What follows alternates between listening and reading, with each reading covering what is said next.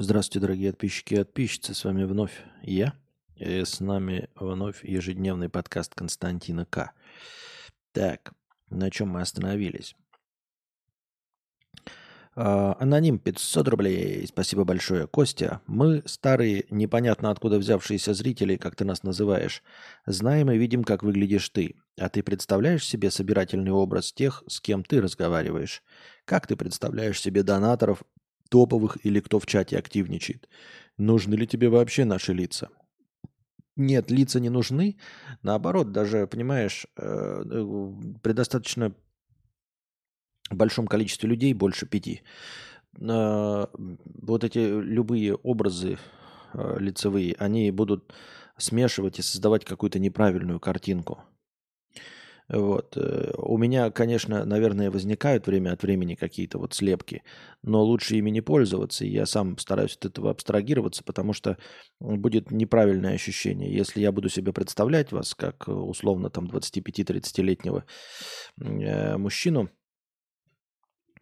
а, с небритостью или небольшой бородой там и слушаете, то я и отвечать буду согласно этого. А, это неправильно. Э, потому что все люди разные. Э, и усредненный образ на самом деле не повторяет ни одного из нас, из вас. В этом и проблема. Э, то есть вот у вас есть один человек метр пятьдесят ростом, один метр шестьдесят ростом. Потом один человек метр восемьдесят ростом и один метр девяносто. В среднем у вас рост метр семьдесят. Но я себе представляю человека метр семьдесят и, например, говорю с ним, да, вот там снизу вверх, потому что представляю, что вот его рост где-то вот выше меня там на 10 сантиметров, на 5-10 сантиметров. И на самом деле никому в глаза не смотрю. Потому что нет ни одного человека в моей аудитории с ростом метр семьдесят. А в среднем вы все метр семьдесят. Но из вас четырех ни одного нет метр семьдесят. Поэтому я стараюсь так не работать. Это вот просто такой пример, почему и чтобы что, и что, и что движет такими людьми. Так. Голорн 50 рублей с покрытием комиссии. На хэштег цвет еще можно донатить? Хотел сказать, что вы, ребята, говноеды. Картинка без ЧБ фильтра стала отвратной, а вы радуетесь. Мне тоже кажется отвратной. Просто мандарин сидит, человек-мандарин на каком-то э, оранжевом фоне. Фигня полная, мне кажется, тоже. Какой-то чел 50 рублей с покрытием комиссии. Костя, ты такой хороший и откровенный. Как думаешь, я не хороший и не откровенный. Как думаешь, ты бы смог дружить с таким же примерно человеком, как ты сам? Ну, типа с таким же объемом знаний, умений, манерой общения и поведения. Или ты бы его сразу везде забанил на всякий случай? Конечно, я бы не смог дружить с таким же человеком, как я. Равно как никто из вас не смог бы дружить с таким же человеком, как он сам. Мы не любим таких же людей, как мы сами.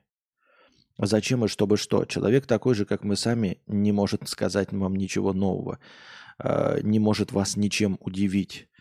При этом, а, если вы появляетесь в одном месте вдвоем, то вы начинаете конкурировать, потому что все, что знаешь ты, знает и он. И, в общем-то, никакого смысла не имеет с тобой общаться, потому что можно с ним и все анекдоты от него услышать. Поэтому мы не любим людей, похожих максимально на нас. И не хотим с ними общаться, потому что это скучно и неинтересно. Потому что все предсказуемо. И потому что не только тебе предсказуемо, что он скажет, но и ему предсказуемо, что ты скажешь. Поэтому ты его не можешь ничем удивить. Любых других людей ты можешь удивить. Ты хоть чем-нибудь, хоть на полшишечки, но расскажешь им что-то новое. А такому же, как ты, ты не расскажешь ничего нового. И он все время будет на тебя э, смотреть как-то э, скептически, э, скучающе. Вот и все. А поэтому с таким человеком, как я, я бы не хотел и не мог бы дружить, и не стал бы дружить. Да и бы и ни с кем не хотел бы, не стал бы, не мог бы. Но новых друзей я не ищу. У меня есть старый набор, мне пока хватает. Думал, что такая картинка? Сбились настройки в 360, что ли? А, нет. Чекнул. 1080. Норм фон не розовый же. Ну, это потому, что у тебя монитор вообще ничего не показывает.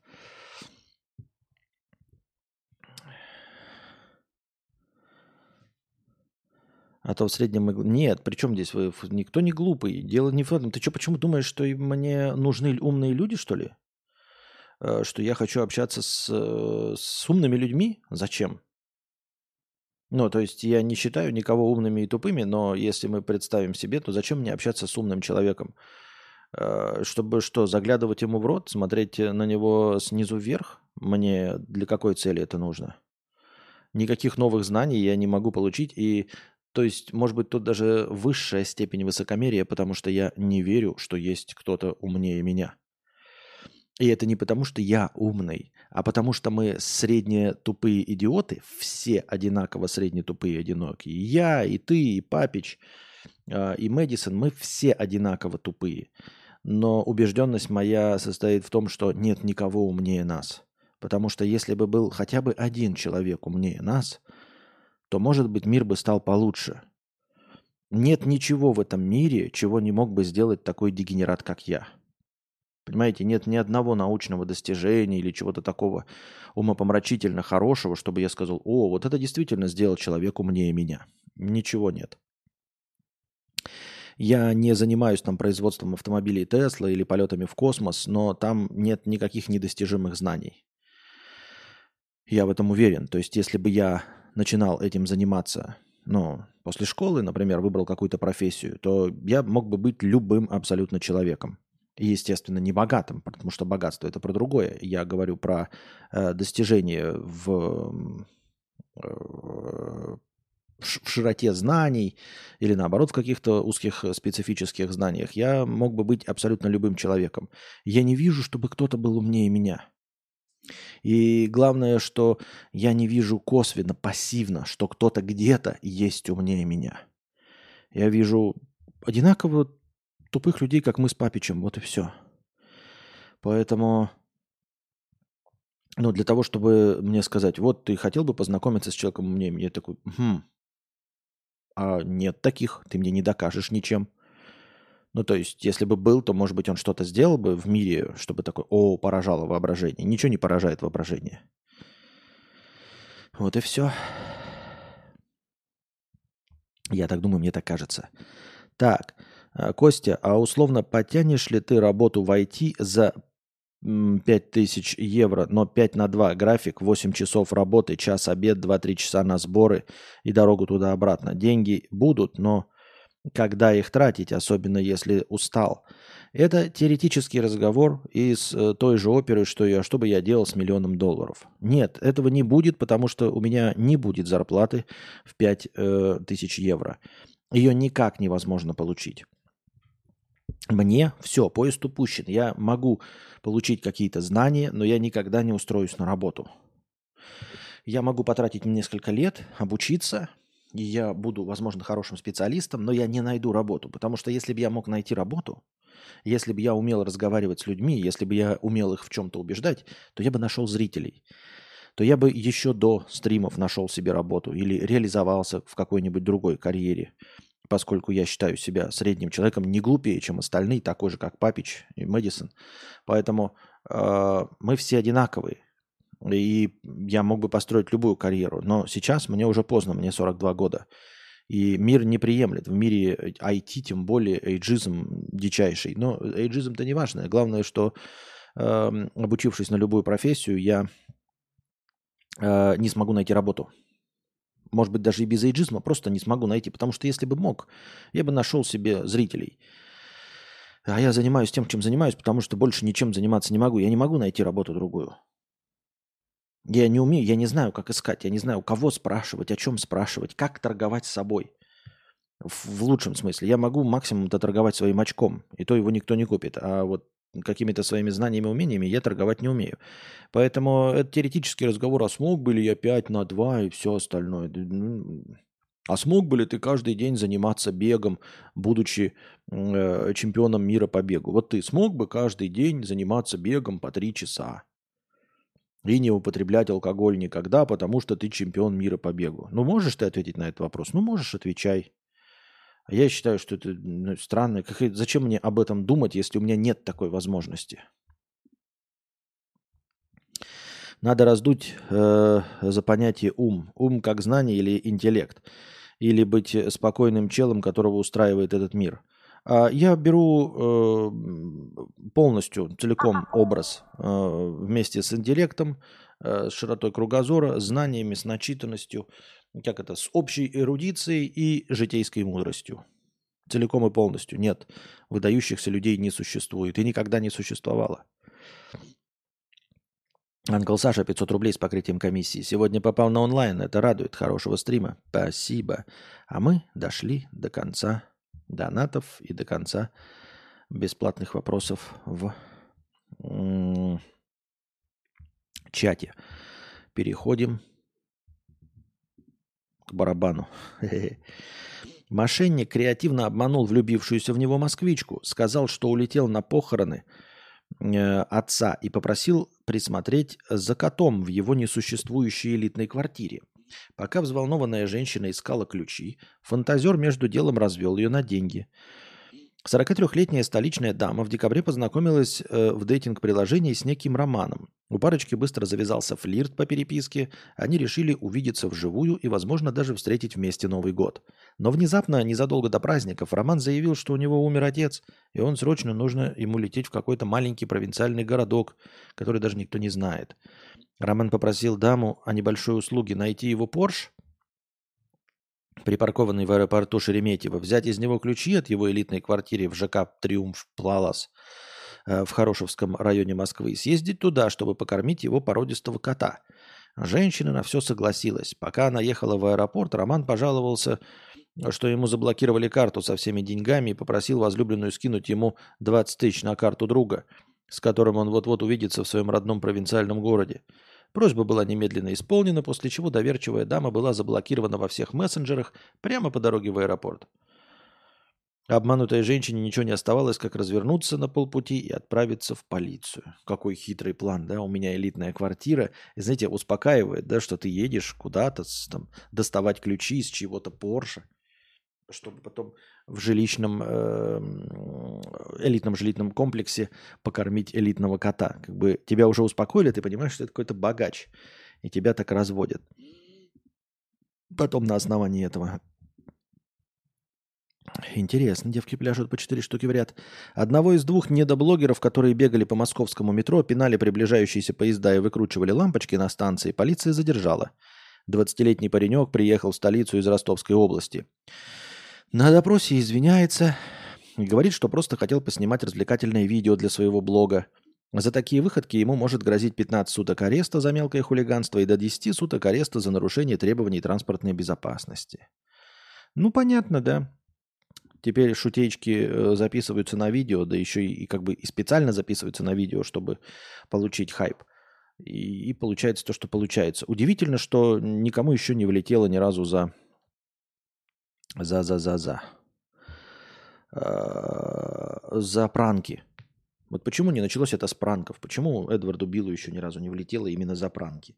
Ну, ему влетело за что-то другое, там, когда он... Авария – это авария, понятно. А имеется в виду, а за пранки. Пабло, 5 евро. Вижу 650 рублей. Докидываю хорошего настроения от Пабло. Портрет, мой портрет, работай Пабло Пикассо. Так. Спасибо большое. Нобелевский лауреат посоветовал молодежи не спешить в айтишники. Молодым людям, собираю, выбирающим сейчас профессию, не стоит стремиться изучать естественные науки, технические дисциплины и математику, поскольку в будущем будут гораздо выше цениться эмпатические и творческие навыки, которые помогут процветать в мире доминирования искусственного интеллекта. С таким прогнозом выступил лауреат Нобелевской премии, специалист по рынку труда, профессор Лондонской школы экономики – а, ну понятно, экономики. Кристофер Писаридес.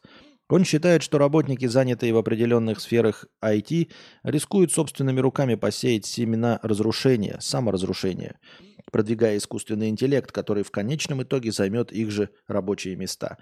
Популистские высказывания старпера который уверен и понимает, что ему за его обосранные прогнозы ничего не будет, потому что он не доживет до времени своих прогнозов. Легко и просто, знаете, говорить, ребят, это... Хотел бы посоветовать молодым людям, которые только-только идут в школу, Не заниматься IT, а знаете, чем заниматься? Заниматься писательством, потому что в будущем будет цениться писательство. И что вы мне сделаете? Я к тому времени, когда вы обосретесь, и всего этого не наступит, буду уже спокойно себе лежать в могиле дохлым. А вы будете, ой, ну мне Закадабр сказал, что это IT не будет важно. А старичье тупорылое, а, которое не стало мудрым, потому что занималось всю жизнь экономикой, оно почему-то, я не знаю, не смотрит на всю историю человечества и не видит, что э, темпы цивилизации замедляются. И, понимаете, в 2005 году, когда был процессор i5 там какой-то, да, э, и каждый год там выходил i3, потом i5, казалось, что в 2024 году, ну, будут как минимум процессор i24. А нифига, он всего лишь i9, понимаете, 11, а там сколько, 190. Э, процесс замедлился. И, конечно, мы видим, как э, якобы искусственный интеллект что-то заменяют, но это нужно быть э, полным, извините меня, э, чудаком на букву «М», который думает, что прямо сейчас профессор, профессия айтишника изживает себя. Она, возможно, изживет себя лет через сто. Ну, имеется в виду, изживет себя в тех объемах, в которых нужна сейчас. То есть вы можете прямо сейчас начинать заниматься IT, и через 20 лет начинать заниматься IT и найдете себе место. Но при условии, что вы будете молодым и хорошим специалистом. Никуда она не уйдет. Никакие нейросети, никакие искусственные интеллекты никого не заменят. Неужели люди не видят, я не понимаю, очевидного, что нейросеть это просто игрушка. И, и все эти искусственные интеллекты, AI – это просто игрушки, усложненные, но это все еще алгоритмы. Я не говорю, что э, они не будут существовать или что я не верю в их перспективность. Я верю в, в их перспективность. Я не верю в перспективность человечества и в скорость развития человеческих технологий. Для того, чтобы искусственный интеллект вот, вот сколь-нибудь начинал э, конкурировать с настоящим человеком, Почему все люди говорят о каких-то пяти годах там условных? Речь идет о ста годах. У вас ничего нет, у вас есть чат-ботики и больше ничего. Чат-ботики и генераторы рисунок. И вот эти генераторы рисунок, почему-то вот сейчас вышла шестая версия Midjourney, при помощи которой я делаю себе превьюшки. Вы все их видите, они становятся все более фотореалистичными. Но почему никто не обращает внимания, что это все так же неуправляемый процесс? Если вы пишете «человек с фотоаппаратом», то все так же в Миджорне человек с фотоаппаратом будет стоять по центру и никак иначе. У него все лучше становится кожа, у него огонек в глазах, как у настоящего человека, но он все так же стоит по центру, и с этим самой первой версией э, нейросетей ничего не смогли поделать. Ты не можешь выбрать ни позу, ни других персонажей. Это все случайность. Но о чем идет речь? Это можно создавать просто референсы, можно создавать какие-то себе э, отправные точки, от чего ты такой, о, это прикольная идея, но все равно рисовать будет настоящий художник или фотошопер, который воплотит твою идею. Вот и все. Если у тебя есть идея, тогда тебе будет помогать настоящий человек. Это просто создание референсов, это игрушка.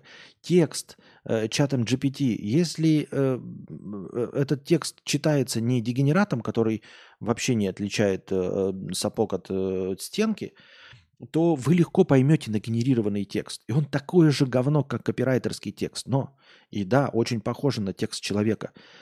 Но этот текст, как и текст человека, никому не нужен. Этого никто не читает. А книжку искусственный интеллект нормальную написать не может. Я видел уже статьи, где даже обычный HR, вы представляете, HR, H, HR это же самые тупые люди на свете, ну вот те, кто собира, занимаются подбором персонала. Но это максимально никчемные, бесполезные, ну бесполезнее их только корректоры в современных средствах массовой информации и журнашлюхи максимально бесполезные тупорылые люди, я вижу э, статью от HR, который пишет, я четко с, э, в резюме понимаю, когда оно написано при помощи чата GPT. Если такой дурак, как HR, как э, работник подбора персонала понимает по вашему резюме, а в резюме ведь нет художественной части, там же по большей части чистой воды анкета. Если HR понимает, что это написано при помощи чат-бота, э, чата GPT, то что уж говорить об остальных людях? Он не может заменить. Это, это дегенеративный текст. А и когда ты не можешь понять, что это дегенеративный текст, и такой думаешь, он мог быть написан человеком, ты понимаешь, что он мог быть написан человеком дураком, ну, э, копирайтером. И все. Ничего, ничего не можешь, никаких тебе оригинальных. Могут написать сценарий, могут написать сценарий того, что никто не будет смотреть. Ой, чат GPT, напиши мне сценарий. Вы видели эти сценарии? Ну, как их воплощают и пишут. Ну да, это... Люди не понимают, что сценарий – это не просто диалог связанный. Сценарий – это история – с катарсисом, там, с нарастанием, с переживаниями, с концовкой, с каким-то смыслом, чтобы это было интересно. А люди думают, что сценарий это просто написать диалог. Нет. Вот, например, поэты и литераторы понимают, что стихи – это не рифмованные строчки. Срифмовать может любой – начиная от «любовь, морковь, тебя, меня» и заканчивая даже более глубокими рифмами. Но рифма в конце строк не делает писанину стихами и поэзией. Она не берет вас за душу. Я знаю, что вы поэзию не читаете, я тоже ее не читаю. Эм, я говорю даже про песни, ну, то, что мы с вами все вместе слушаем. Песни, рэп и все остальное. Поэзией – это начинает являться, когда там есть смыслы какие-то. А все эти искусственные интеллекты и нейросети, они могут вам зарифмовать все, что угодно. Мусор зарифмовать. И это будут рифмованные строчки. И когда вам напишут э, диалоги, эти диалоги не являются сценарием. А все такие, вау, чат GPT написал диалог. Что он сделал-то? Он просто э, твой текст написал э, в формате нескольких прямых речей. Вот и все. И это ты называешь сценарием. Ну так и снимай по этому сценарию аватара и зарабатывай миллионы, если сможешь. Заставляй его рифмовать и писать тебе тексты песен и музыку вот эту э, сгенерированную. Пускай тебе пишет. Милости просим. Для вас открыто. Делайте хиты. Делайте хиты. Кто против? Канни Уэст или кто? Или Дафт Панк против того, что вы напишете хит? Допишите. Вы не напишите, потому что, как я уже сказал, рифмованные строчки – это не стихи. Гармонично звучащие ноты – это не музыка. Диалог – это не сценарий. Референсы картинок сгенерированные – это не картинки. Вы понимаете, что я не умею рисовать, я жду, когда можно будет хотя бы позы расставить, чтобы сделать комикс. Я хочу часть своих сценариев хотя бы легко как-то реализовать в виде комикса. И у меня ведь есть Миджорни, я за него плачу 30 долларов, чтобы делать превьюшки – вы мне скажете про Stable Diffusion? Так давайте мне Stable Diffusion, кого угодно. Кто сможет мне в одном стиле нарисовать комикс, чтобы я ему скормил э, нарисованный палка-палка огуречек в нужных позах, а они мне одинакового персонажа, одинакового. Мне не нужны разные картинки под эти позы. Мне нужно, чтобы один персонаж вот стоял лицом, потом боком стоял в другой стороне кадра, потом на заднем плане стоял в центре кадра в одной и той же одежде с разными эмоциями. И ничего, ни одна нейросеть этого не может сделать. Это все фуфлыжено. Ни одна. Так что о чем идет речь? Э, я это к тому, что они все работают, но эм, все слишком переоценивают скорость их развития. Потенциал у них огромный, перспективы огромные. Они всего этого достигнут.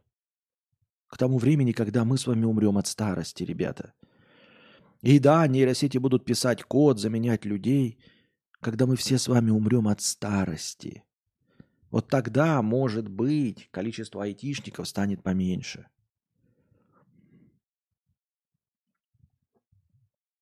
В 90-е годы нужно было ходить к адвокатам просто потому, что нельзя было загуглить какие-то э, вообще есть законы. Сейчас очень редко нужен юрист. Загруженность упала на порядки. ГПТ сделает э, так же. Да, мы вспомнили сразу ту новость, где э, юрист э, консультировался у чата GPT, а тот выдумывал дела.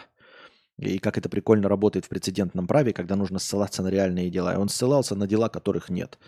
И его сейчас лишат лицензии. Три ха-ха. Но 60% работников делали хуже, чем это делает чат ГПТ. Они как раз и лишатся работы. Большая часть художников не смогут так нарисовать.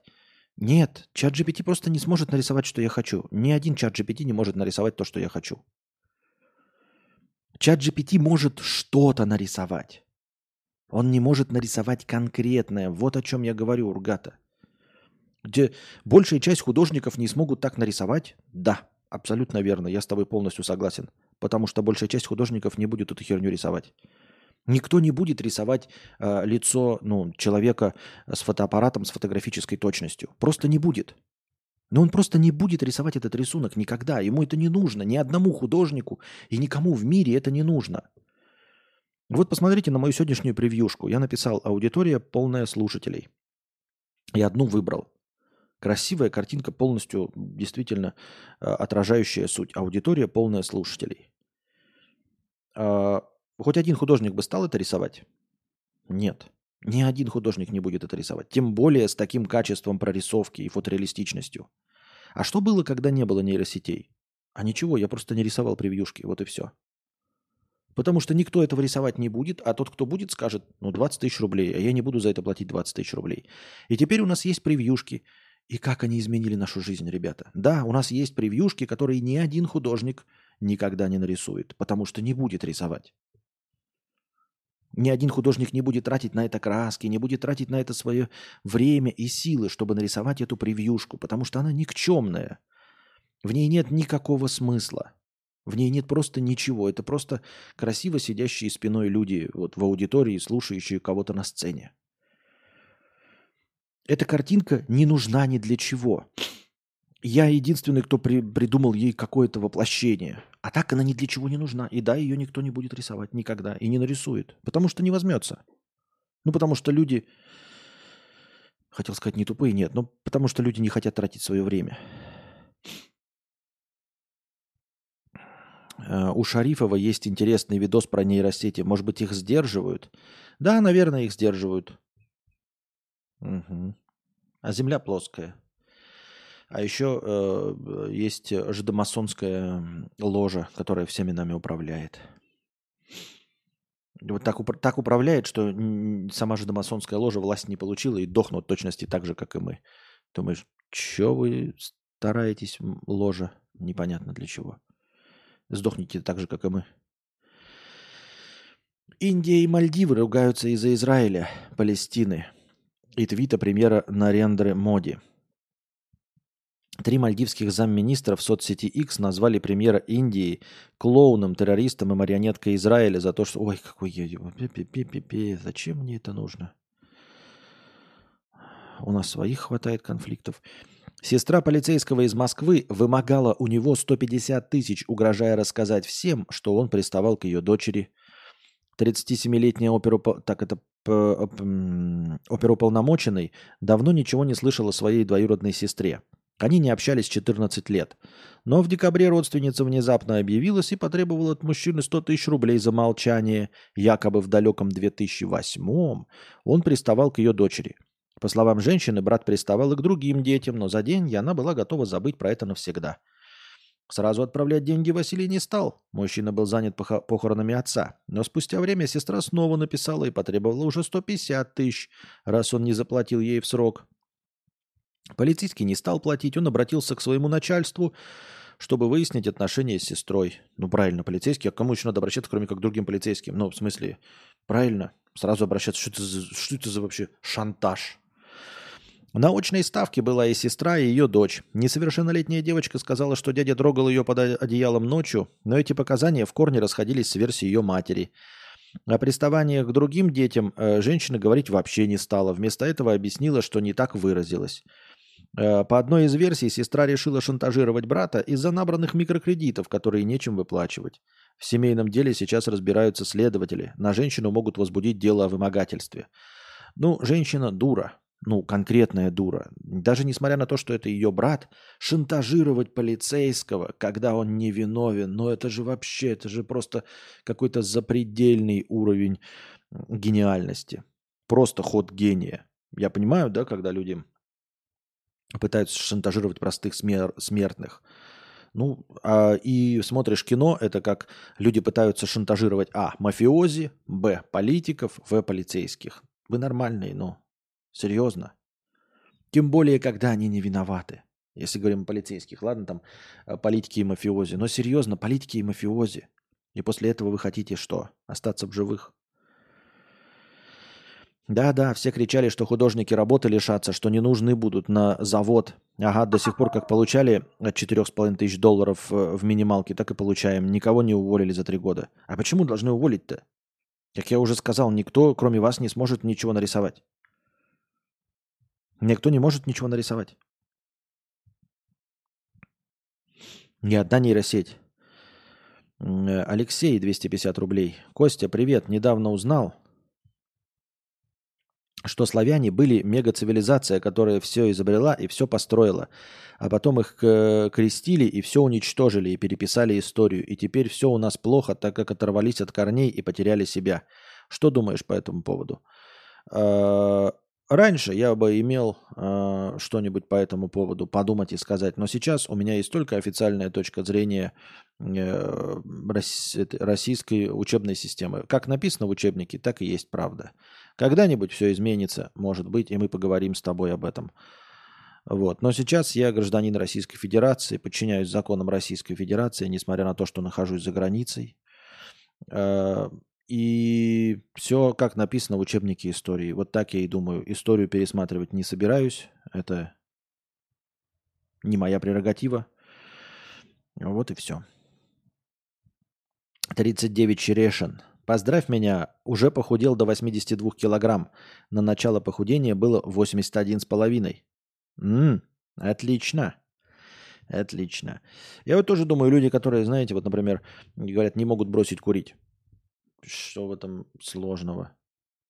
Бросить курить вообще проще простого. Я сегодня два раза только бросал.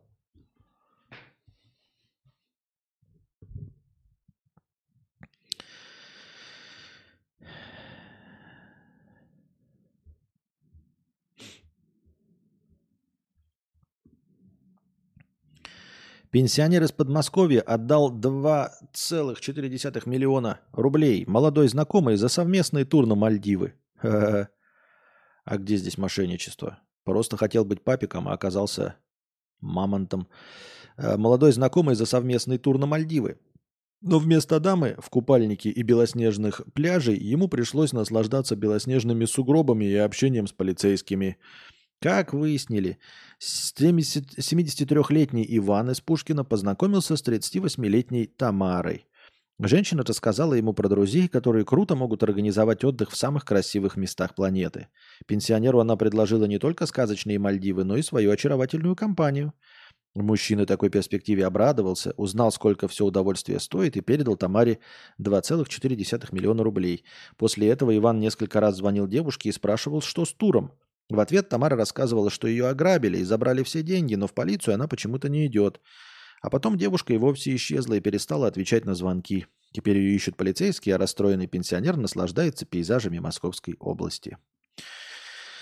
Их тоже развели. Всех развели.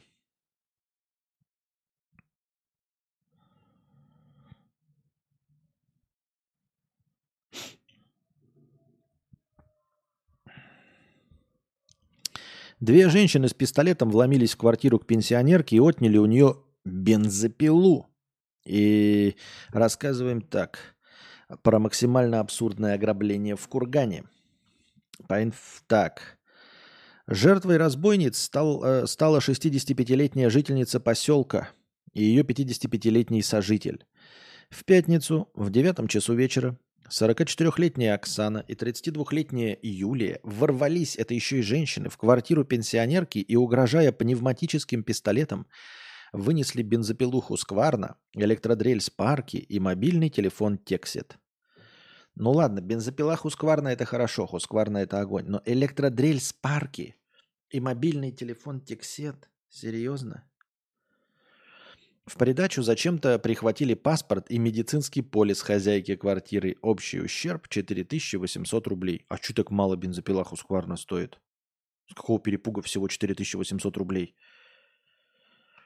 Агрессивных теток быстро задержали. Все награбленное они не успели никуда сбыть. Выяснилось, что у 32-летней э, Юлии за спиной аж 10 судимостей. 8 из них за кражу, а также не за незаконное хранение оружия и неправомерный доступ к компьютерной информации. Ничего себе она и хакер. И э, э торговец оружием, и вор восьмирежды. Первую судимость она получила в 16 лет. У ее подельницы Оксаны список поскромнее. В 20 лет залетела за наркоту в крупном размере, с тех пор не привлекалась. На рецидивисток возбудили новое уголовное дело по статье «Разбой» с незаконным проникновением в жилище. Им грозит по 12 лет колонии. Жесткие дамочки, жесткие.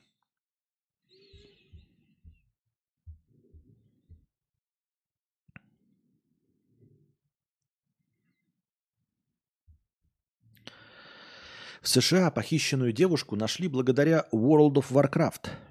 16-летняя девушка из Агая пропала в конце декабря. Просто исчезла, на связь выходить перестала. Спустя полторы недели полицейским удалось отыскать ее.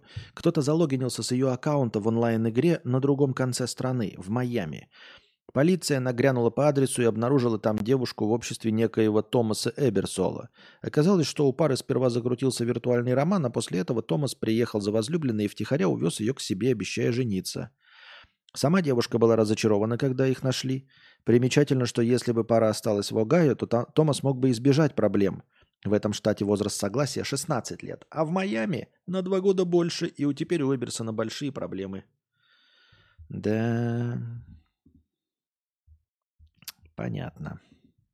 Ну, такое себе похищение. Она еще даже была и, оказывается, согласна, и 16 лет. В Германии больше года пытаются понять, чьи дроны появляются над местами тренировок немецких военных. Понятно.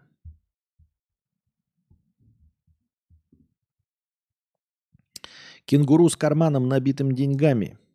История румына с зарплатой в 10 долларов, который 14 раз законно выиграл в лотерею. Что это за интересная история?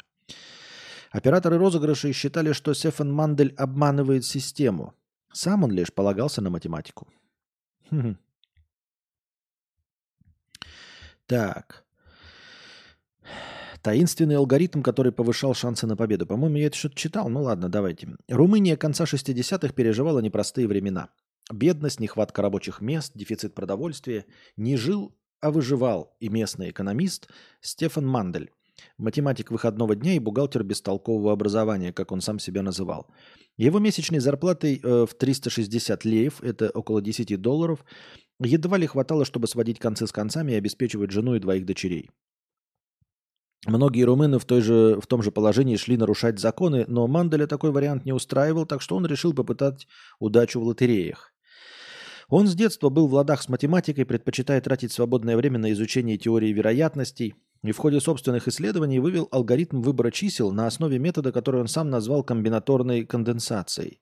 Мандель никогда не раскрывал принцип работы алгоритма, но его пользу объяснял так. Если игрок в лотерее с, 60, с 49 шарами выберет 6 чисел, его шансы на выигрыш составят 1 к 13,9 миллионов. Если же понадеяться на 15 чисел – Последние вырастут до от 1 к 2794. Но тогда придется покупать 5005 билетов по одному на каждую комбинацию. Секретный алгоритм математика, как утверждал он сам, умел предугадывать 5 выигрышных чисел из 6 и мог бы сократить количество нужных билетов с 5005 до 569. Чтобы проверить теорию, Мандель подключил к авантюре четверых друзей и поделил между всеми необходимыми для покрытия комбинации билеты. Э, его итоговый выигрыш составил около 2000 долларов. 16 э, 800 с поправкой на инфляцию. После вычета налогов и затрат на билеты денег все еще хватало на подкуп чиновников в местном Министерстве иностранных дел и побег из Румынии в поисках новых побед. После четырех лет скитаний в Европе Мандель перебрался в Австралию и задумал пересмотреть подход к игре. В типичной лотерее шансы на выигрыш джекпота зависели от количества возможных комбинаций в заявленном диапазоне. Последний зачастую был широким, например, от 1 до 50, поэтому комбинации нередко исчислялись миллионами. Вычислить все исходы мог бы и ученик средней школы, считать, считал математик, так что сложность крылась в другом. Где взять деньги на покупку миллионов билетов по одному доллару и как выбрать лотерею, чтобы выигрыш не просто покрыл затраты, а еще и принес ощутимую прибыль. Тогда Мандель вымел новую формулу успеха. Вывести все возможные комбинации в игре, найти розыгрыши, где джекпот будет втрое больше затрат на билеты, отыскать деньги – Распечатать миллионы билетов с нужными комбинациями. Оплатить их и зарегистрировать у авторизованных лотерейных дилеров. Получить прибыль даже после уплаты всех расходов и налогов. Мандель вдохновил сотни инвесторов вложиться в лотерейный синдикат и закупил компьютеры и принтеры, которые, которыми обставил отдельное помещение. Это позволило ему отдать печать билетов на аутсорс машине и исключить риск ошибиться из-за человеческого фактора. В итоге в 80-х синдикат смог выиграть 12 австралийских лотерей, джекпот в одной из которых принес 1,1 миллиона долларов и получить 400 тысяч небольших призов. Операторам лотерей такой подход не нравился, так что они изменили правила и запретили одному человеку разыгрывать все возможные комбинации. А Мандель оказался вынужден искать другую лазейку. После Австралии Мандель решил опробовать свои силы в США. Сразу в шести лотереях с джекпотом более 10 миллионов каждый.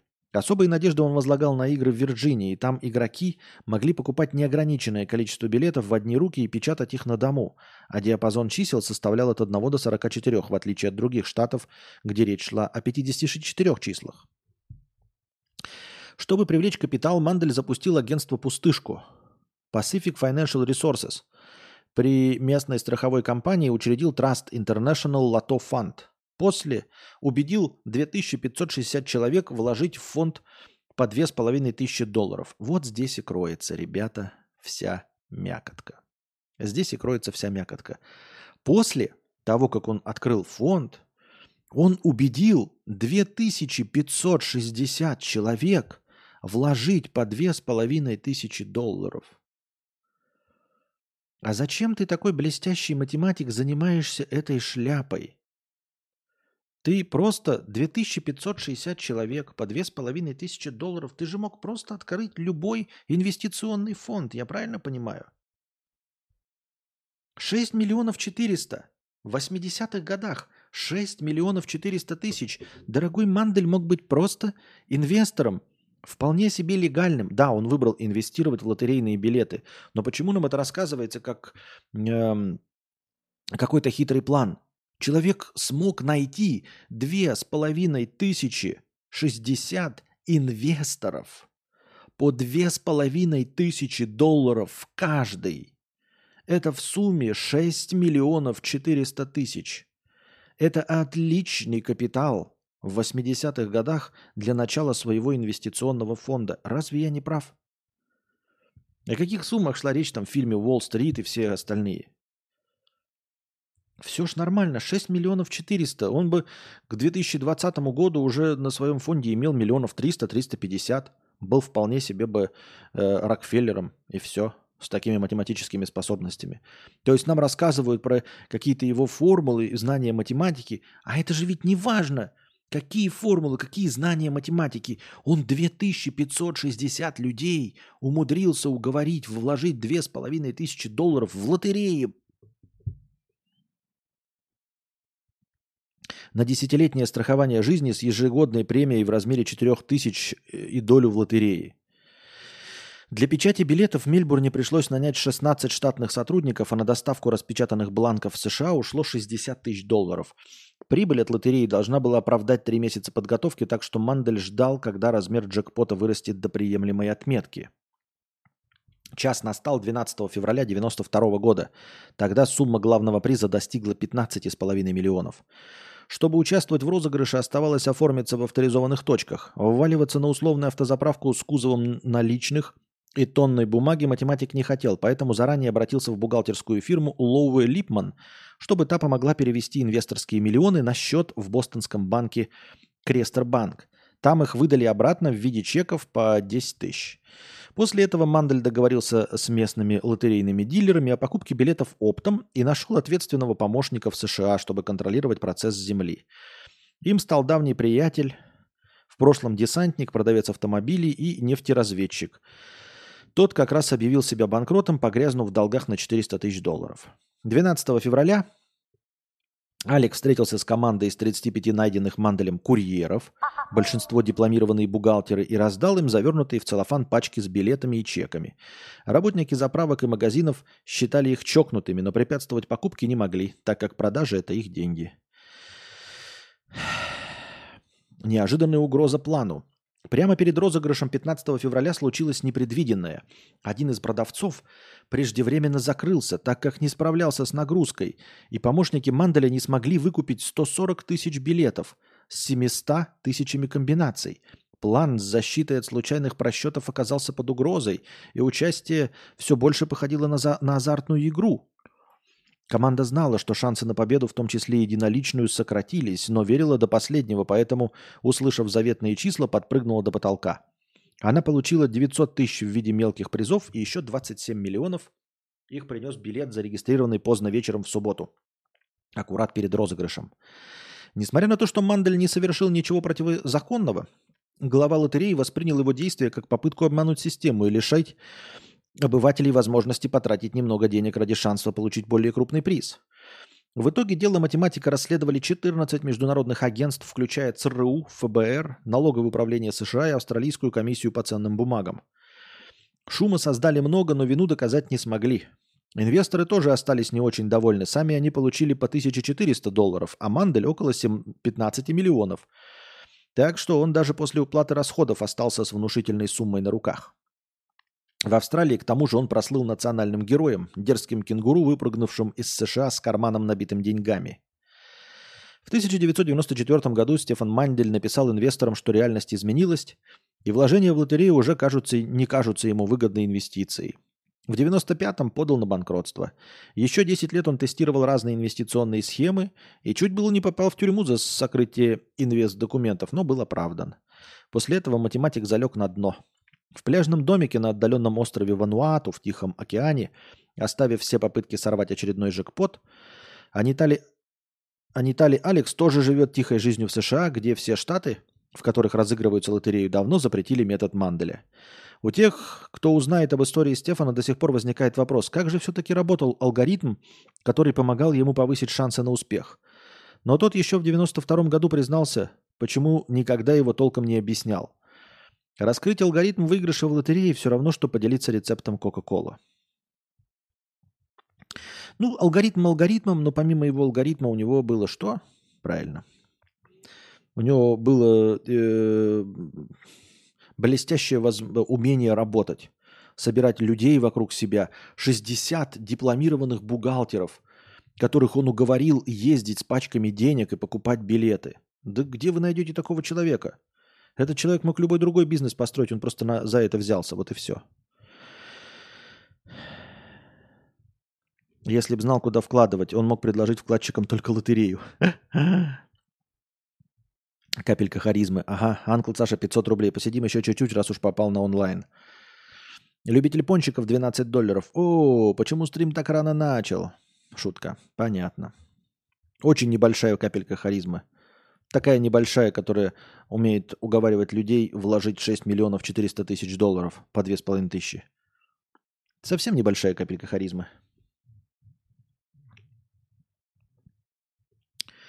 Так.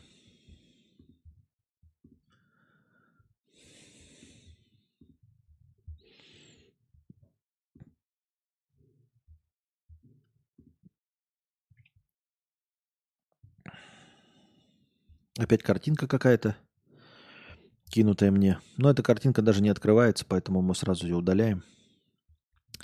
Я картинки не читаю, тра-ля-ля-ля-ля.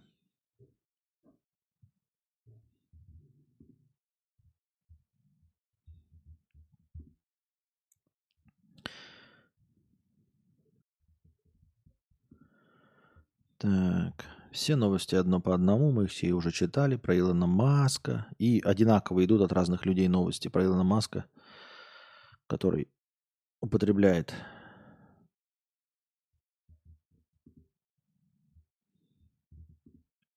злоупотребляет. Опять Джордж Карлин, это тоже мы читали уже. Что среди менеджеров и управляющего состава много шизоидов, это мы тоже читали. Крупная сеть супермаркетов прекратит продажу товаров PepsiCo в Европе из-за высоких цен. Об отказе от продажи Pepsi, 7up, чипсов Lays и других товаров заявила компания Carrefour, которая управляет одной из крупнейших во Франции круп... сетей супермаркетов. Которая управляет одной из крупнейших сетей одной из крупнейших во Франции сетей супермаркетов – который управляет одной из крупнейших сетей. Одной из крупнейших сетей. Вроде все правильно, звучит как-то странно. Супермаркеты Carrefour в Италии, Испании и Бельгии также прекратят реализацию товаров американской компании, сообщает какая-то газета. По данным телеканала, рядом с продукцией PepsiCo во французских магазинах появится объявление, в которых будет написано «В связи с неприемлемым повышением стоимости мы больше не продаем товары этого бренда. Приносим извинения за доставленные неудобства. В PepsiCo заявляют, что продолжат переговоры с ритейлером, чтобы обеспечить доступность своей продукции в его сети. Мы обеспечим, мы будем вести переговоры, чтобы народ, конечно, получал нашу любимую продукцию. А не для того, чтобы заработать кучу денег, да? Понятно.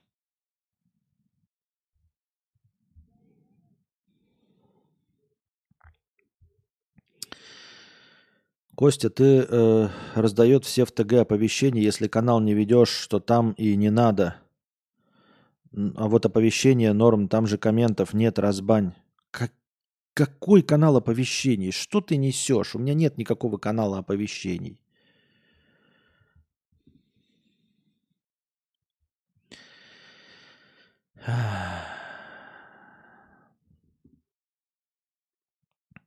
Многие знаменитости продолжают хорошо зарабатывать даже после смерти. Согласно рейтингу журнала э, «Самые высокооплачиваемые покойные знаменитости в 2023 году», Восемь усопших селебрити получили за прошедший год 412 миллионов долларов. Больше всех заработал Майкл Джексон – 115 миллионов долларов, благодаря бродвейскому мюзиклу MJ The Musical, который за 12 месяцев принес 85 миллионов долларов. Второе место досталось Элвису – он умер в 1977 году, а в прошлом году сумел заработать 100 миллионов долларов. На третьем месте Рэй Майнзарик, бывший клавишник группы Doors, умерший в 2013 и заработавший в прошлом году 45 миллионов долларов. Очень интересно, кто все эти деньги получает, если они все умерли? Среди других выдающихся личностей, вошедших в список, Уитни Хьюстон, которой в этом году исполнилось бы 60 лет. В 23-м она заработала 30 миллионов. Музыкант Принт, э, Принц Роджерс Нельсон – Э, скончавшийся в 2016 в возрасте 57 лет, и Чарльз Шульц, создатель комикса Peanuts, умерший в 2000 в возрасте 77 лет, также заработал за прошедший год по 30 миллионов долларов. Ничего себе, ничего себе. Они мертвые зарабатывают, а мы же мы письки сосем.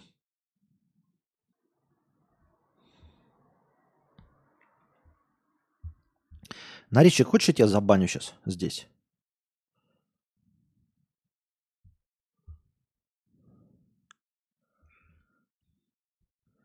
Для чего двух с половиной минутная вставка идет?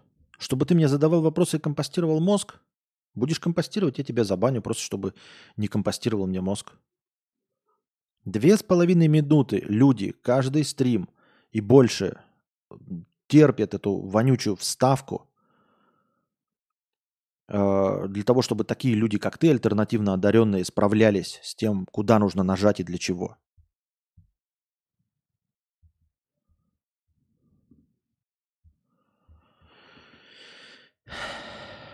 Китайский теневой банковский гигант Zhongji Enterprise Group подал заявление о банкротстве, заявив о своей неплатежеспособности.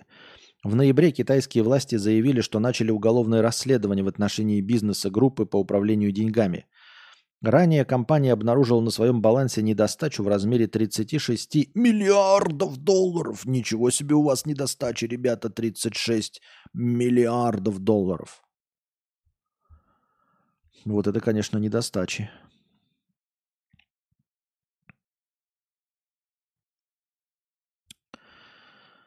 Так.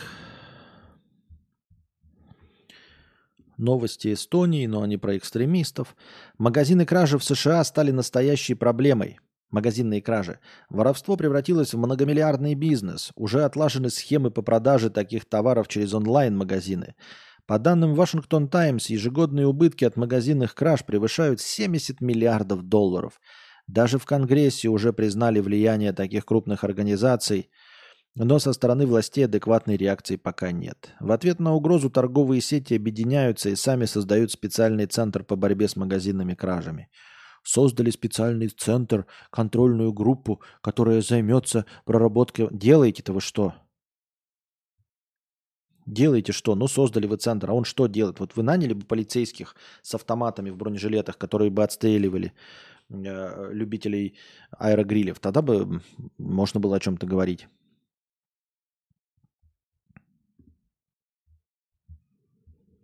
А то создают центры, как у нас контрольные группы. Австралийские ученые выяснили, что люди могут определять эмоции кур по их кудахтанью. Я эмоции людей могу определять по их кудахтанью.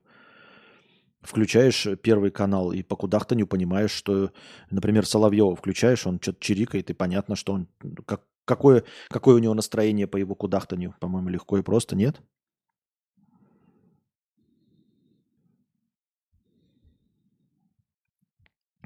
Исследователи из Австралийского университета Квинсленда выяснили, что люди в состоянии различать настроение кур по кудахтанью. При этом оказалось, что предыдущий опыт общения с птицами не имеет никакого значения. 200 участникам испытаний прокручивали записи кудахтания кур, одни из которых получали... Одни из которых получал. Получали угощение, а другие нет. Результаты эксперимента превзошли все ожидания. Почти 70% испытуемых смогли различить голоса довольных кур и их недовольных подружек. Смысл и практическое применение результата исследования, равно как и их сумму, затраченную на опыты, ученые так и не огласили. Понятно. Я думаю, что тут все легко и просто. Результат какой? А, чьи эмоции люди могут определять? Э, по чьим эмоциям они могут понять, какое настроение у издавателя звуков? У людей. Люди могут по, по, по издаванию звуков людей понять, какие они испытывают эмоции, правильно? А также они могут понять, какие эмоции испытывают э, курицы по их кудахтанью. Значит, что издаваемые людьми звуки очень похожи на кудахтанье. Правильно? Ведь мы же не можем понять настроение э, волка по вою, льва по рыку. А вот настроение курицы по кудахтанью сможем на основе опыта, там же сказано, причем предыдущий опыт общения с курицами значения не имеет. То есть человек без подготовки, раньше до этого не слыша никогда куриц, сразу по кудахтанью в 70% случаев понимает, что испытывала курица. Довольна она или недовольна. Значит, э, опыт есть. Значит, человеческая речь это что? Правильно.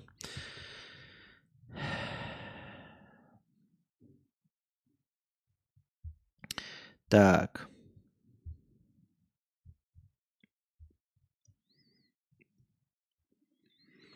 Всеобщая демонстрация в Германии 8 января должна подтолкнуть Шольца к отставке. Предрекаемая отставка канц- канцлера Германии Олафа Шольца – это вполне реальный сценарий. И об этом рассказал экс-депутат Бундестага Вальдемар Герд. Судя по степени недовольства немцев, э, отставка Шольца вполне реальна. На 8 января запланирована всегерманская демонстрация, которая должна очень явно показать настроение в обществе. Правительству давно дают понять, что им пора уходить. Нужно было еще умудриться натворить таких дел за два года. Люди перестали верить в ахинею про то, что во всем виновата Россия, которую как мантру повторяет канцлер. Политолог выразил надежду, что демонстрация 8 января в Германии против действия властей будет массовой и показательной. По его мнению, Шольц уже и сам должен бы понять, что нужно сложить полномочия. Понятно. Очень сопереживаем, конечно, немцам. В Свердловской области Зумер специально замерз насмерть после ссоры с девушкой. На зло бабушке отморозил уши. Молодец. По данным журналистов, 14-летнего пацана бросила девушка. Он решил с ней помириться, но ничего не вышло. После этого он сам зарылся в снег и замерз насмерть. Признаков насильственной смерти обнаружено не было. Довольно редко встречается такого рода Роскомнадзор, когда человек замерзает, сам зарывшись в снег. Я, честно говоря, такого не слышал. Наверное, ход гения какой-то.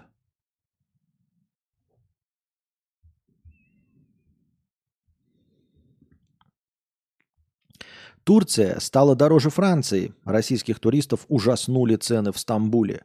Жалоба, общая для всех российских туристов, которые отважились встретить Новый год в Турции, звучит так. «Как же все дорого! В кафе и ресторанах даже перестали печатать стоимость блюд в меню типографским способом, оставляют пробелы, пишут в них ручкой с учетом утреннего курса лиры. Порция барабанных, рё... бар... барабанных бараньих ребрышек в сетевом стамбульском кафе – 1800 рублей. Ночь в приличном отеле «Три звезды» с хорошим расположением 5000. Такси из аэропорта Стамбула в центр города 3000. Разовый билет на поездку в общественном транспорте 91 рубь. По-моему, вполне себе нормальные божеские цены. А что вы хотели? Я чуть не очень понимаю. Для того, чтобы были другие цены, нужна конкуренция, нужно, чтобы все границы были открыты, все страны, и тогда у вас будет выбор, куда поехать, и в Турции будет не такой ажиотажный спрос, и, естественно, цена понизится. Но поскольку Россия, матушка, самая лучшая страна в мире, у нее самый лучший в мире президент, поэтому вариантов, куда поехать отдыхать за границу, не так уж и много. И это за граница, куда можно поехать отдыхать, может диктовать свои цены. Так работает рыночек.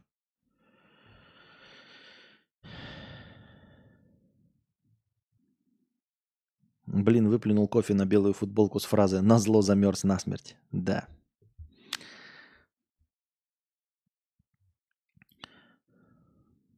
Подарок можно вернуть, даже если его купил другой человек и нет чека. Как рассказал эксперт Роскачества, для этого необходимо подтвердить факт приобретения в магазине, например, с помощью свидетелей или камер видеонаблюдения. При этом для возврата не нужна и сама карта, с которой произвели оплату. Для зачисления средств подойдет карта любого банка. Ой, вот эти эксперты Роскачества, такие трепачи. Ну, серьезно, ну что ты, что ты за чушь несешь? Да, можно вернуть, даже если не вы купили, даже если у вас чека нет. Можно? Ну, можно. Ну и что? Можно и полететь, если у тебя кости будут э, полые, как у, у птиц. Но ведь можно же. Но ведь можно же летать. Да, можно летать. Вот да, можно выпилить все кости внутри, сделать их легче, чем у птиц, э, перья бу- и прилепить, и будешь летать. Ну ведь можно же. Можно вернуть подарок, купленный другим человеком, даже без карты, без чека. Нужно всего лишь э, камеры видеонаблюдения у этого же магазина попросить. А магазин такой, да конечно, чтобы вы вернули нам товар, мы сейчас вам предоставим все записи с камер видеонаблюдения. Конечно, пойдемте, пойдемте в нашу коморку. Пойдемте. Что за бред? Свидетелей надо каких-то еще найти. Какие свидетели? Вот человек купил тебе подарок, да? С кем он был? Какие свидетели? Кто придет? Что это за тупорылая дичь? Если сам человек, да, с кем-то ходил, а, купил тебе подарок и говорит, вот можешь его вернуть, то он и сам с тобой может пойти, и тогда по чеку вернет все. Еще и без карточки. Серьезно. Вы последний раз, когда пробовали вернуть деньги не тем способом оплаты, э, которым вы производили? Вы попробовали хотя бы раз? Я понимаю, что там закон на нашей стороне. Но сколько будут вас мурыжить?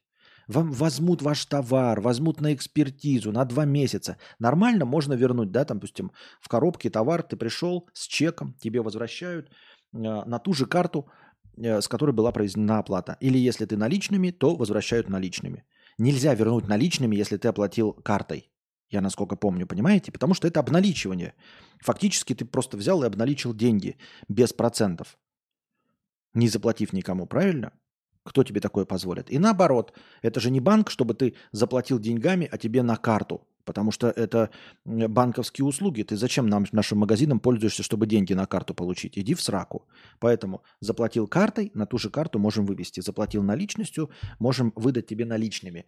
Когда ты пришел с чеком, все нормально. А когда ты пришел и вот это со свидетелями, что ты начал просить какую-то записи видео... Уйди в сраку. Мы, конечно, с тобой судиться не будем, да? Но мы могли сейчас принять э, у тебя этот товар и вернуть. Но поскольку ты душное э, сифозное чмо, поэтому мы пойдем по закону. Как там назывался, это помните, когда... Как назывался эм, э, способ стачки? Не стачки, а это как... Ну, когда бастуют... Э, как бастуют люди? Как слово-то называется существительно? Ну, в общем, эм, как назывался этот способ Э, забастовки, когда ты полностью следуешь внутренним правилам распорядка, ничего не нарушая. Потому что понятно, что в рабочем процессе придется нарушать. А когда ты полностью требуешь это с 9 до 5, вот в 5 часов бросаешь прибор и уходишь. Э, как вот этот способ забастовки назывался? Вот, и также здесь. Ты пришел ко мне без чека, каких-то свидетелей привел, хочешь камер видеонаблюдения. Итальянская забастовка, да, спасибо. Мы, конечно, пойдем тебе навстречу. Мы, как итальянские забастовщики, что? Правильно. По всем правилам закона. Берем у тебя товар и мурыжим его два месяца. Через два месяца ты придешь, напишешь заявку, и мы эту заявку будем нести максимально долго до бухгалтерии. Вот если написано три дня, мы будем нести ее три дня. Мы могли бы прямо сейчас, вот она, бухгалтер идет, ей передать. Но мы будем нести максимально долго. Душное ты чмо. Ты мог ведь с тем человеком, который купил тебе подарок, вместе с ним прийти. Но ты душное чмо привел каких-то свидетелей еще, да? Ну серьезно, что это вот за, за бред? Как это трепачная шляпа. Однако не стоит забывать, что возвращаемый товар не должен быть в использовании. Его товарный вид и потребительские свойства сохранены. Имеются все пломбы и фабричные ярлыки. Только в этом случае продавец примет назад товар надлежащего качества, подчеркнул эксперт. Понятно. Такие же эксперты, как у нас в чате сидят. Этот, как это называется? Кураторы. Понятно. Артем 500 рублей. Константин, а у тебя много пересечений с аудиторией Алкабарда? Кто это вообще? Я даже не знаю, кто это. Что, то, что-то он стал мне в последнее время в рекомендациях попадаться. Вчера у него на онлайне было почти тысяча человек. Не каждый топ столько имеет. Я не знаю, кто такой Алкабарт. Эм, в Питере торговец наркотиками умер от передозировки, когда попробовал свой товар на вкус. Э, тело распространителя запрещенных веществ нашел хозяин квартиры на Московском проспекте. Мужчина сдавал жилье 38-летнему Роману и приехал проведать квартиранта, когда тот вдруг не заплатил аренду вовремя и перестал брать трубку. Хозяин квартиры даже представить не мог, что снимавший превратит его жилье в склад с наркотой. А когда увидел среди свертков с дурью бездыханное тело, сразу же вызвал на место полицию. Прибывшие сотрудники передали труп на медэкспертизу, а сами хорошенько обыскали квартиру. В результате ими было обнаружено более 200 пакетов с разными наркотическими веществами, каннабисом, амфетамином, а также неизвестными разноцветными таблетками и белыми порошками. Все это добро также отправили на экспертизу. Сейчас решается вопрос о возбуждении уголовного дела. Сразу вот вспоминается вот это вот тоже. Сдаешь квартиру и не хочешь никаких проблем. Помните, как кто-то квартиросъемщик сбежал, что ли? А человек пришел, у него там нарколаборатория, и он полицию вызвал, и теперь ему угрожают. Была же такая новость, да? Тоже сейчас вот позвонил в полицию. А что еще делать? Вот умерший наркоторговец. Ну вот что делать? Ты же не найдешь его собутыльников, чтобы отдать ему их все, а потом вызвать полицию, правильно?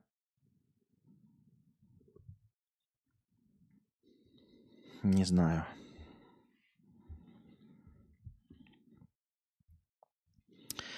Руководство одного из отделов полиции Уфы поселило у себя на территории ОВД бездомного – в итоге он разбил машину замначальника следствия за то, что выхлопные газы и ее автомобиля попадали ему в окно. Вот это значит поступать с людьми по-доброму, да? Пенсионер поселился в помещении бывшего ведомственного бассейна более года назад. Со своей стороны, закров мужчина должен был заниматься уборкой территории отдела. Сначала подобный договор всех устраивал, но спустя несколько месяцев дядя Вова, именно так полицейские называют бездомного, начал приносить много проблем. Сначала в течение недели ему дважды приходилось вызывать скорую после долгого запоя, затем он стал часто приходить спать в отделение полиции. А за несколько дней до Нового года он разбил заднее стекло автомобиля одного из руководителей УВД. По словам пенсионера, владелица автомобиля его сама спровоцировала. Ты, ты бомж. И ты руководителю ОВД, ты в полицейском участке работаешь. Не за член собачий вообще. Тебя приютили, помойка ты безмозглая. И ты разбиваешь стекло начальнику УВД, где работаешь. Она тебя спровоцировала. Даже если она тебя спровоцировала, ты помойка, ты тупорылая. Но серьезно, ну насколько же нужно быть умственно отстал? А, ну, в принципе, он бомжом и был, да? Бом бомжом. Вот, вот не воспользовался добротой человеческой. Дебил. Так как парковала машину прямо перед бассейном, провоцировал. Она вообще где угодно. Это рабочее помещение. Тебя по доброте взяли. Ты, дурнина столеросовая.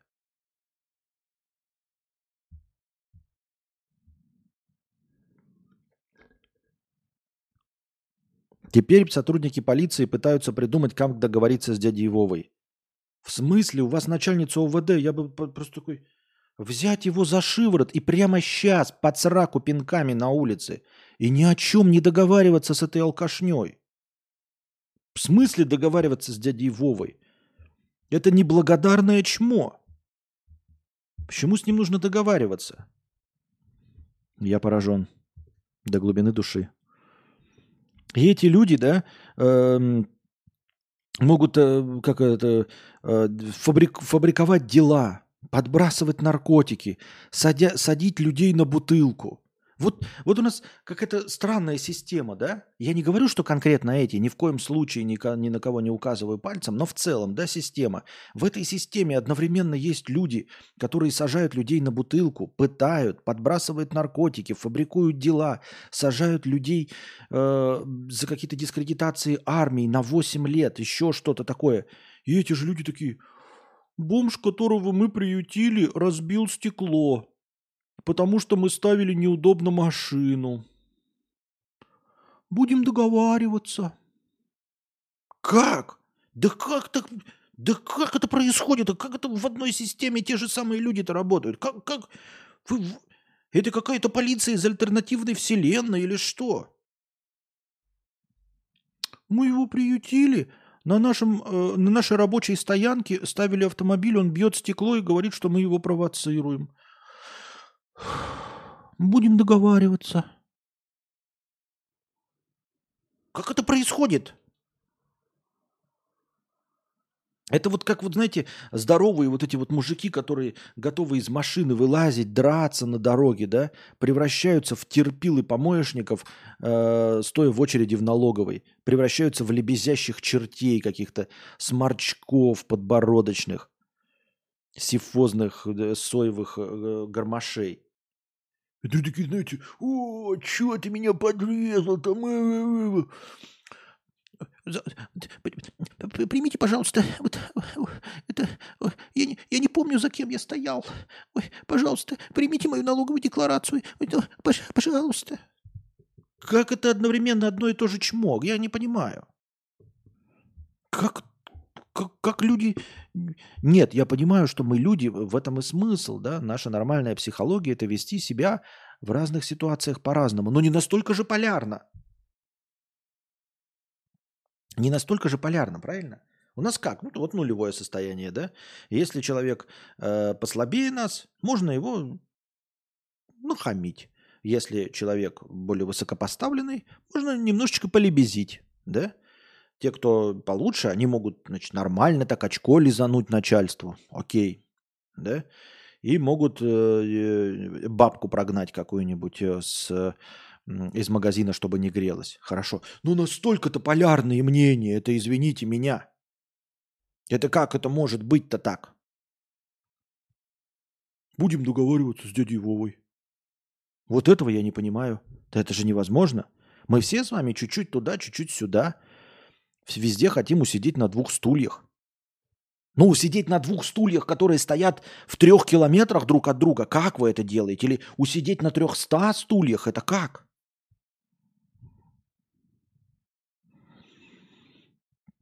А не изнасиловал ли журналиста дядя Вова? А то звучит очень странно договариваться с бомжом. Ну, тут да, справедливо. Справедливо. Я отталкиваюсь от того, что заметка правдивая, а вполне возможно, что действительно сама по себе заметка полная ложь. Так что по забийству, возможно, да, мои вопросы неуместны и несправедливы, хотя бы потому, что заметка просто полная шляпа. Да, возможно, журнашлюхи написали шляпу.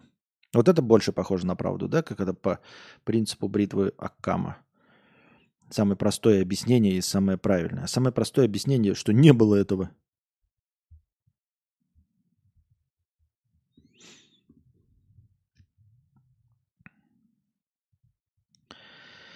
Нафиг эту суку.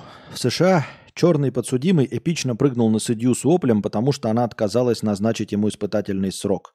Судью и секретаря суда отправили в больничку, а э, БЛМщика за решетку на еще больший срок. Понадобилось трое мужчин, чтобы оттащить его. Я эту новость читал, она еще более дебильная. Прикиньте, тут написано, что вот он просто, она ему, э, судья, женщина, отказалась ему испытательный срок назначить, и он на нее набросился. Успел там ей что-то там по, по бородасам съездить, его скрутили трое человек. Мякотка в чем? Э, эта судья назначала ему уже трижды испытательные сроки. И, ну, в смысле, поблажки какие-то давала и отпускала. И на четвертый раз это хамло, тоже совершенно не ценящее человеческого отношения, не получила испытательный срок, ну, потому что продолжает нарушать закон, набросилась на того судью, на ту судью, которая его до этого прощала. Более того, потом заседание продолжили через несколько дней, и она же его продолжила быть судьей и назначила ему нормальный срок уже, неблагодарной скотине. И после этого суда его отправили в, на другое заседание, где он еще получит больший срок за нападение на судью. То есть сначала у него напали, это же как бы просто прекратилось судебное заседание, потом через несколько дней они продолжили, он, у него такие тряпки какие-то намотаны на руки, какая-то маска надета, чтобы он прыгнуть ничего не мог.